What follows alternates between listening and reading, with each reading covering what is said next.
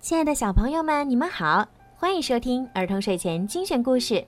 我是每天给小朋友们讲睡前故事的小鱼姐姐。今天的故事呢，要送给郭子欣小朋友。今天呀，是你的五岁生日。听爸爸妈妈说，你每天晚上都听小鱼姐姐的故事入睡，所以呢，就有了一个生日愿望。希望在你生日的时候，小鱼姐姐也能给你讲一个专属故事。今天呀，你的爸爸妈妈帮你点了属于你的专属故事，实现你的生日愿望。也希望你为了未来的每一天都能够健康快乐。爸爸妈妈永远是世界上最爱你的人。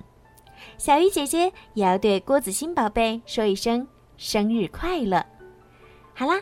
现在就让我们一起来听今天送给郭子欣的故事吧。熊爸爸不怕。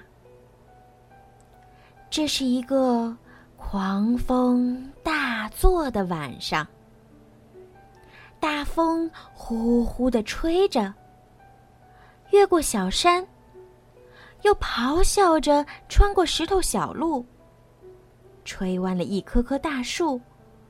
从树梢上呼啸而过，树枝在狂风的拉扯下发出“嘎吱、嘎吱”的响声。脆弱的树叶无助的在风中翻飞。不过，糟糕的天气丝毫没有影响到熊爸爸和熊妈妈。他们躺在温暖舒适的大床上。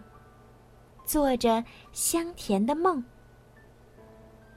睡得正香的熊爸爸忽然感觉有谁在拽自己的被子。他迷迷糊糊的睁开一只眼睛，原来是小儿子。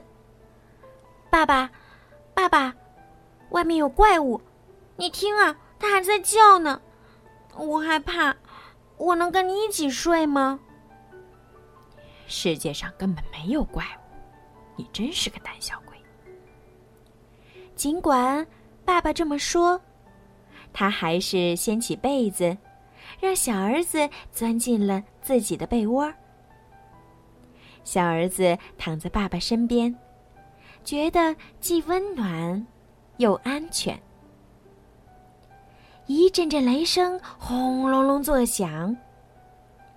惊雷震得整栋房子都颤动起来，窗户咯咯的响个不停，好像随时会裂开。雷声由远而近，又伴着回声渐渐消失。紧接着又是一声巨响，开始了新一轮的轰炸。熊妈妈和小熊像是没听到雷声一样，在温暖舒适的大床上沉沉的睡着。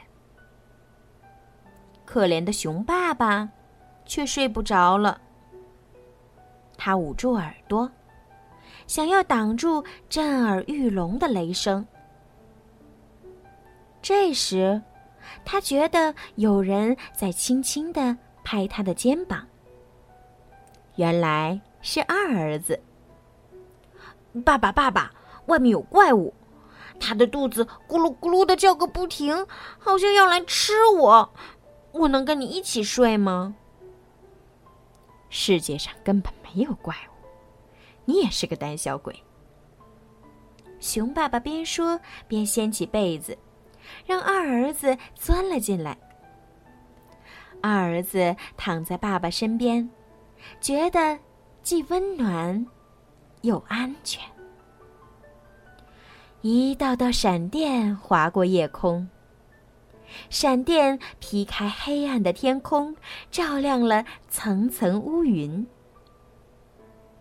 在窗户和墙壁上投下转瞬即逝的黑影。熊妈妈和两只小熊安静的睡在温暖舒适的大床上，而熊爸爸还是睡不着。他用枕头盖住脑袋，抱怨着糟糕的天气。熊爸爸躺在床上翻来覆去，忽然觉得有人拍了拍他的鼻子。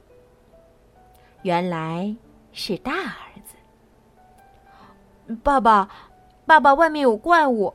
我在墙上看到了他的影子，他好大呀，还长着弯弯曲曲的大脚。我能和你一起睡吗？世界上根本没有怪物。熊爸爸烦躁的大声说道。不过，他还是让大儿子钻进了自己的被窝。大儿子躺在爸爸身边，觉得既温暖又安全。现在，熊爸爸已经完全清醒了。风声和雷声撞击着他的耳朵，一道道闪电划破夜空。也许，大儿子是对的。他想，墙上的影子。看起来真的很像怪物的大脚呢。于是他拉过被子，蒙住了脑袋。突然，传来了“砰，砰，砰”的敲门声。所有的人都从睡梦中惊醒了。是是是是，是谁？熊爸爸的声音有些颤抖。你去看看。熊妈妈边说边轻轻推了推熊爸爸。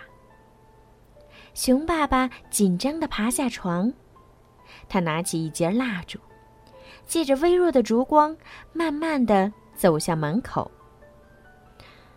你们这群胆小鬼，他故作镇定的说：“世界上根本就没有怪怪怪怪怪怪物。”熊爸爸刚一转动把手，风就径直撞开了门，蜡烛忽地熄灭了，四周顿时一片漆黑。就在这个时候，一道闪电划过，啊！怪物来了！熊爸爸大叫一声，他惊恐的跳回屋里，一头钻进了床底下。